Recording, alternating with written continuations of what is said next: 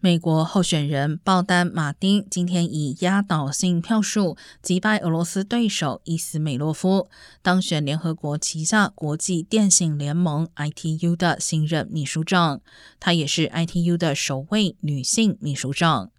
国际电信联盟成立于一八六五年，目的是要克服电信系统在跨国时中断的问题。除此之外，在替人工智慧等各项新科技设定标准上，国际电信联盟也扮演关键角色。